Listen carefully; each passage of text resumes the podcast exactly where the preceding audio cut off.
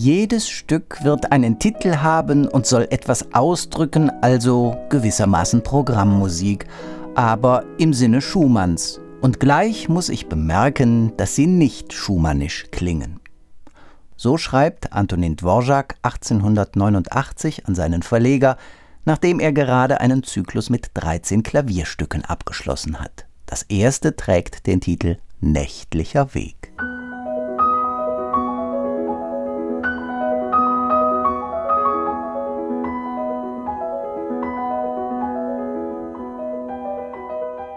Die einzelnen, durchaus programmatischen Titel hat Dvorak übrigens in tschechischer und deutscher Sprache erst nachträglich hinzugefügt.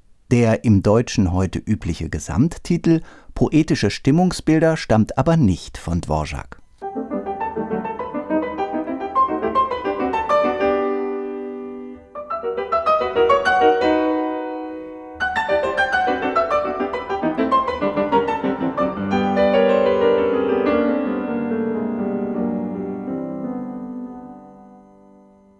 Gesamteinspielungen der Klavierwerke von Antonin Dvorak sind relativ selten und stammen durch die Bank von weniger bekannten Pianisten wie Ina Poroschin oder Ivo Kahanek.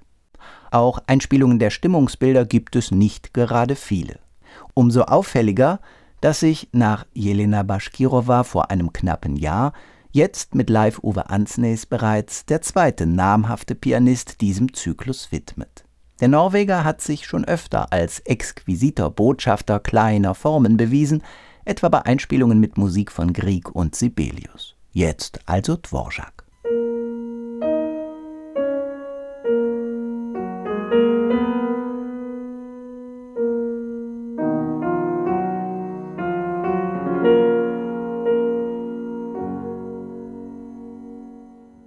Die schlichte, choralhafte Melodie in Auf einer alten Burg lebt bei Ansnes von einer unerschütterlichen Ruhe. Geheimnisvoll, aber auch friedvoll. Gleichzeitig ein wenig melancholisch klingt das.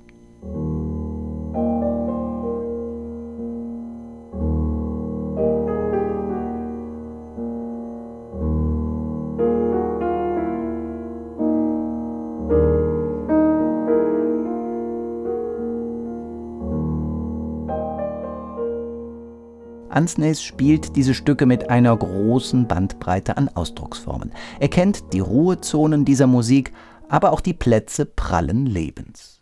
Dass er die Extreme dieser Musik intensiver einfängt als etwa Jelena Baschkirova, soll ein Vergleich des siebten Stückes Furiant zeigen. Hier zunächst Jelena Baschkirova.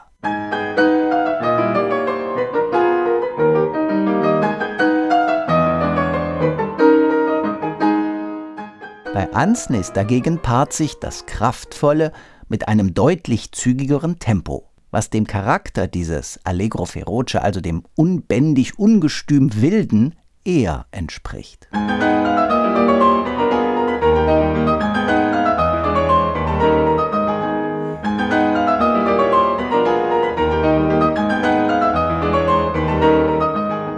Ansnis ist klug genug, diesen Ansatz nicht zu einer vordergründigen Virtuosennummer ausufern zu lassen.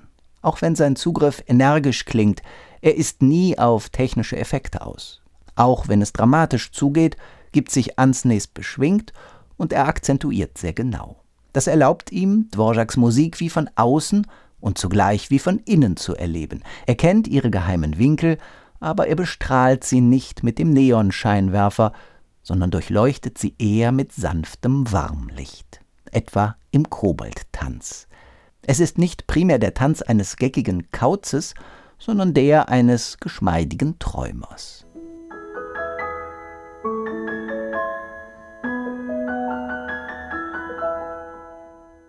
Antonin Dvorak hat besonderen Wert auf eine vollständige Wiedergabe des Zyklus gelegt.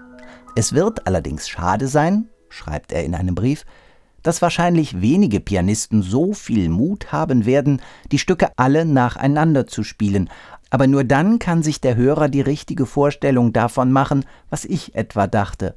Denn diesmal bin ich nicht nur absoluter Musiker, sondern Poet. Diese neue Aufnahme mit Live-Uwe Ansnes bietet nicht nur die Gelegenheit, alle 13 Titel zusammenhängend zu hören. Der Pianist erweist sich, ganz auf den Spuren des Komponisten, ebenfalls als Poet, als ein farbenfroher, nie extravaganter Botschafter dieser selten zu hörenden Musik.